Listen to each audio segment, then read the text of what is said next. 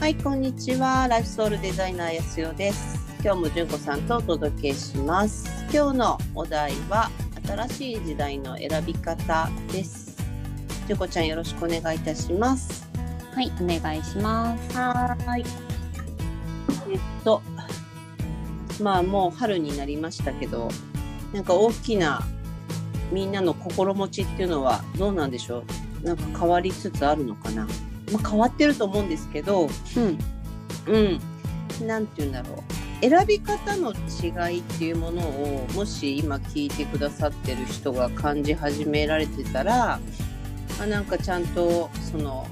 新しい時代がどういう時代かってことを詳しくわからないにせよなんか自分の感覚変わってきたかなっていうふうに思ってる人っているかなと思うんですね。はい、うん、今までのチョイスの仕方ってなんだろうな、まあ、シンプルに言うとこれを選んだら損か得かとか何か得ら得れるのか得れないのかうん、もしくはうーんうまくいくのかいかないのかっていうそういうふうに選んでたりしませんでした純子ちゃんも。これやっといたら間違いないなとか、あそうそうそうそそうういうそのう。ね。うん、うんうんとかここれのさえ資格は取っておいたら、うん、あのなんかよく言うじゃんなんだっけ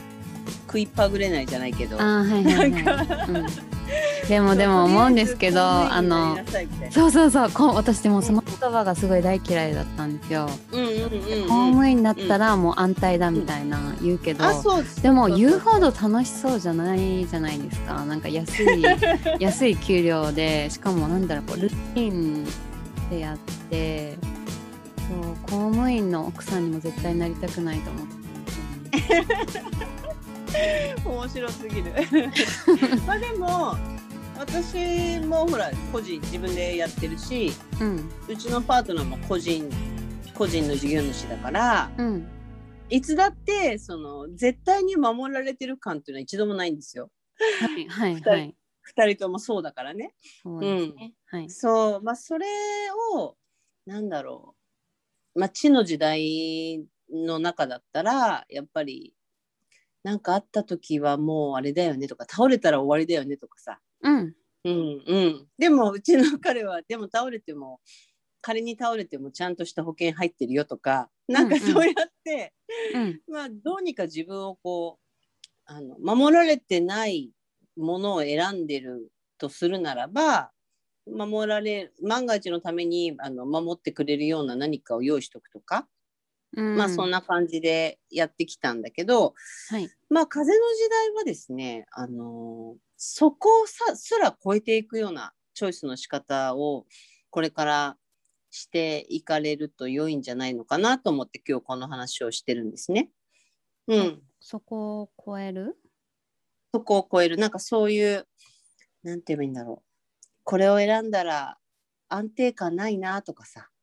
あーこれを選はんいはで、いうんうんはいうんうん。これを選ぶと保証ないよねとか。うんうんうんなんかあの私就職活動って本当したことないから、うんあの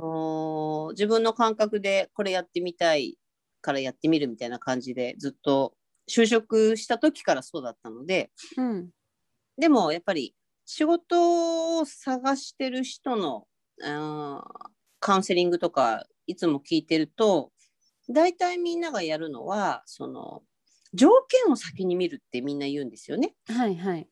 うんうんうん、あの休みは何日なのかとか、うんうん、その保険健康保険つくのかつかないのかとか、うんうんうんうん、勤務地が便利なのか便利じゃないのかとか、うんはういん、交通費出るのか出ないのかとかさうんなんかそういう、まあ、もちろんその時給とかお給料とかがいくらぐらいなのかっていうそっちをそっちの条件ばっかり見てその選んじゃうっていうのがやっぱ一般的今まではそうだったんですかねちょっとそこら辺の感覚が分かんない、自分の親とかはなんかそういうところで見てうん選ぶんだよって教わりましたね。あそっかうんじ、ゃあずずっとそのように選んでた感覚がありますかいろんなことに対してうん過去過去ね、うん、今うんまうんでね、うんうんうんそうそう、だ結局なんか公務員が面白くないとか言っても結局そこの範囲内で動いてたような感じはあります。ああ、そうか、うん、それは選ばないにせよ、うん、なんとまなあく近いところそのガイドラインに そうそうそうそう。そのガイドラインを大きく外すことはなかったってことだそうよね。大きく外れてないですね。結うんうん局うん大企業に勤めてうん。いたりとかしましたね。うん、会社がその力あるのかないのかとかそういうのあるよね。うん、そうですね。まあそ,、そうだよねれ以外の生き方のサンプルがあんまりなかったような感じもありますけどね。あなるほどその周りにそういう方がいらっしゃらなかったとかね。うん、うんうんうんうん。まあでもうちも父親は完全にサラリーマンだし、なんかそういえー。うエッセンスうん全くなかったんですけどね。うん、うんうん。じゃであも安代さんの場合は本とかから得た知識をベースに、あじゃあうーんそういうふうにできるならみたいな感じで作り上げてきたんですかね。一番最初にしいわゆる就職っていうことをした時の、うんうんえーその時のまあ社長、まあ、そその会社ではボスって言われてたけどうんうん。その人の影響かなああそのたうん人生は旅のようなものだってあそうそう言っていたその人アがパレルの社そう長やってさんですね。はい。うんうん旅をあー自分でして、うん自分で自分の店をクリエーションしてたっていう、うんそのうんうん大人大人はいの人の生き方がやっぱり、あこの人の生き方が好きってやっぱり思ったのかもしれないね。ああなるほどね。うんうんでもちろん私は両親は大好きだしうちの父親のことも大好きだけど、真似するならこっちの大人の人がいいって感じ。 うんうんうん。うんうん、そうやって、まあ、見本がいたっていうのが大きかったと思います。 はい。うん、だってそれは私が19歳の時だから、うん。うん、本当になんか新鮮斬新な人だなって思ったからね。うんうんうんうんうん、そうだからまあその生き方を、まあ、19歳から今までうんうん結局模索しながら今があるって感じなんだけど、うんまあでもその風の時代がじゃあ始まり新しいなんか選択の仕方がこれから必要になってくるよねっていうのはその当然どの時代でもそれを選んできた人はいるわけですよね。はい。うんうん、だけどこれからは何て言うんだろうなその今までのね地の時代のなんかフレーズとしては自由を選んだらえーその分うーん責任を取らなければならないとか、はい。なんか言われてたよね。はいありましたうん。うんうんうん、だから自由を選ぶってことはか覚悟を持たなければならないみたいな。うんうん、だけど風の時代はねなんかもっと違うエネルギーなんだよね。自由を選ぶとさらに自由になっていくみたいなそんな感じです。うーん。うん、そうそこに覚悟とかこう逆風なんだからそれでも耐え,、耐えていかないといけないよみたいな感じじゃなくて自由自分の生きたいように生きる方がなんかスムーズにもっと軽やかになっていくっていうそんなエネルギーに変わりつつあるのが今の新しい時代って言われてるうんうん。エネルギーかなって思うから、うん、といでうこもちとょっはと信じられないよね。信じられなんなてい。いやでもあの信じられないーっていうのは、うん今までそういうふうにやってこなかった人が急に言われても「えああ。本当に?」みいたいなや感じでもあの多かれ少なかれ実はうん私たち気づいてる部分あるんじゃないかなと思うんですよ。というのはその、うん今までのやり方そういう、んなんか世間的に良しとされた安定とか自分の好きを自分の好きっていうか、うん、なんかそういう本当の思いよりもうん周りに合わせようとする選択をしようとするとなんか今までだったらなんとかやってこれたはずのものができなかったりとかなんうかん逆になんか逆風強くなってきたぞっていうのは感じてるような気がするんですよね。あそっちを感じてるってことか。そうだから、うんうんうんうんあのそうそこでそこでなんかもう 同じやり方で頑張ろうとするとなんか全然うまくいかないんだけどとかはあるから そういう意味で感じているか、逆あーにその自由を選び始めたら本当だなんかすごい調子いいって感じているかは人それぞれだと思うんですけど、そうですよね。そうだよね。うんちあの安心安全だと思ってた選択がなんか実は自分の内側が安心安全じゃなくなってきたっていう感じは皆さん感じてるかもしれない。うんなんて言うんだろう。その条件は安心安全なんだけど自分の内側がなんか、あーその安心じゃなくなってきている。はいはい、うん、でどんどんどんどん不自由になっていって。うんうん、だから外のその状況は安全だったように感じてたが自分が不安とかじ不自由さを感じ始めてきどんどん来てるからなんかちょっとこれおかしくないっていうか、ううんん、自分がそうだと思って選び続けたものが実はそうじゃないのかもしれないっていうところまでは分かってるかも。はいうん、じゃあこっからじゃあ自由を自分の自由を選択してあげようよっていう、まあ、ステージのところにいると思うんですけどうんじゃあ自由を選ぶってなんだろうって今度そっちのこうクエスチョンっていうかそっちの自分の質問が来るかなと思うんですよね。はい、やっうてん、こなかったから、やってこなかった人にとっては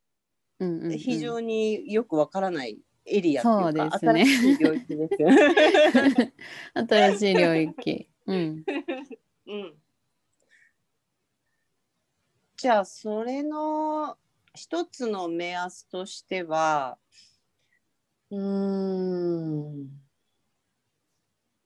まあ本当に選択まあチョイスっていうことって毎春毎春の積み重ねなんだよね今を作り上げるチョイス、うんうんうんだからそれそのものが全てを作っていくって考えた時にうんその今チョイスしたいことは何なのかっていうことをこう丁寧に見ていくしかそういうことやったことない人にとってはあのそこから始めるこしかないのかもしれない。うーんうん今までだったらそのやらなきゃいけないタスクがあってはいそれは自分がこれをこの結果を得るためのタスクであってそれ以外はなんかこうそれ以外のチョイスはある意味どうでもいいみたいな感じの時ってないですかね。あうんやらなければいけないことに追われているからやらなきゃいけないその目標設定の動きだけはするんだけどうんそれ以外のなんかどうする今日はのんびりするとかあーこれからうんうんもっと些細なことですねこそうの本当に些細なこと。これ食べたいのかとかこのちょっと本読みたいのかとか、あそうそうそうそうそうでもうんそれがさ、その目標と全然関係なかったらえ別に何でもいいじゃんみたいなはいはいはい、うんうんうんうん、まあうん、そういう、うあの生産性重視している時期はありましたよそうですよね、はい、うん、でもそれが実は全然生産的な生き方じゃなかったとしたらって言われたら、生産的ではないあ逆にね、うんそういう結果としそてうねその結果として、うん えー、でもなんかそのこの安代さんと収録始めた頃ってもっと、うーん、まあちょっと気づいてはいたけれどもちょっとキャリアうんキャリア頑張ってた、ま末期の頃 末期でも声聞き返すとなんかこうきうんきつそう、この人性格きつそうみたいなトゲが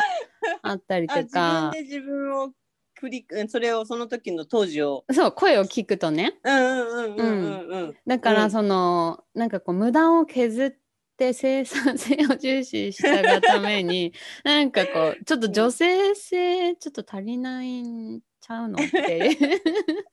なんか柔らかさとかなんか無邪気さみたいなところに、が欠けてたような感じはあります、ちょっと生産性から遠いそう、うん、まあなんかそんな風に感じましたね。そうだうねんでもだからじゃあ新しいその選び方のチョイスとしてはうんあのね生産性を下げることを進めてるわけじゃなくて新しい生産性の上げ方っていう言い方もできるかも。その新しい生産性の上げ方。うん、その女性女性らしく、まあ、女性らしくって言い方ちょっと違うなこう軽やかになんか無邪気に生産性を上げる、うんうんうん。うん、うんうんうんうんそっちのやり方でどうですかって私は思ってるんだけどはい。でも軽やかに無邪気になんか子供のように生産性を上げるってどういうことって思うよねなんか一見真逆な感じがしません、そうそうう。んそうそう。うんなんかそんな手綱を緩めて大丈夫なのかうんみたいな。そうだよね。う で子供が動き回ってるやってることって、んなんか生産性上げてるような動きに見えないしね、はい。うん、なんかわーってやってパタって寝て、うんでまたガバって起きてわーってやって、うんうんうんパタって寝てみたいな。うんうんうん。で何か生み出してんのかって言ったら 別に何も生み出してないみたいな感じの、そうですよね。。そうですすよね。うん。でもそのやり方をなんていうのかな子供のエネルギーってそのわーってやってパタって寝れるってすごい集中力なんですよ。はい。うんうんうん、そのわーってやってる時ってものすごいこうエネルギーが高い状態でうん。でそれを出し尽くすからその次のアクションってパタって倒れて寝るっていう感じなんですよね。うん。うんうん。だから、だらだらだらだらしてないっていうか、緩和と集中が素晴らしいのが子供の、その、素晴らしい、なんていうのかな。 自然だけど、すごいみんなが欲しがってる、その集中して緩和して、集中して緩和してみたいな。うんうんううんん。だそっちが本当の意味では自分のやりたいことを成し遂げていく自分の理想とか自分の夢とかを達成していくには本当はこの集中と緩和が上手にできるようになるとそっちに流れていくっていう感じなんだよね。あーなるほどうんうんね。うんうんうんうまん。あ自然体な感じですよね。すごく自然体な感じ。ううんん。でもこれれ、って作り出そうと思ってもなかなか作り出せるものじゃなかったりしてうん。やりたいんだけどなんかダラダラしちゃうとかうん。集中したいんだけどきあの、うん気がま紛れる全然違うことやっちゃったりとか、はい。うん、でりゆっくり休みたいのになんか休めないとかねあーずーっとなんかはい焦ってるとか、はいうんうんうん。うん、だからここら辺のところが自分の中でこれからの新しいチョイスする時のその動き方としてはこの動き方ができるようになるといいよねとは思いますけど。うん。うんうんえっと、何かでも小さなものから選択するときに、うん例えば、なんかこう、どんな問いかけをしたらいいですかね。そうですね。そうね。今日、まあ、じゃあ、朝起き、朝起きて、うん。うーん。じゃあもう仮に自由の身になってるっていう想定にしようか。あの、朝起きて全部、朝から晩まで自分の意思で決められるっていうような状態になってた場合っていうか。うん。うん、としたらやっぱり最初に朝起きて今日は何したいとかそっからなんだよね自分に対して。うんうんうんうんうんうん、でそれがその自分がやりたいことをまずやらせてあげるっていうところからエネルギーって高まっていくので、はい。うん、今日はなんか山の中行きたいとか例えばん 言ったら、じゃあちょっと今日山の中まず行こうみたいな。うんうんで山の中行ってなんか意味あんのと思ったら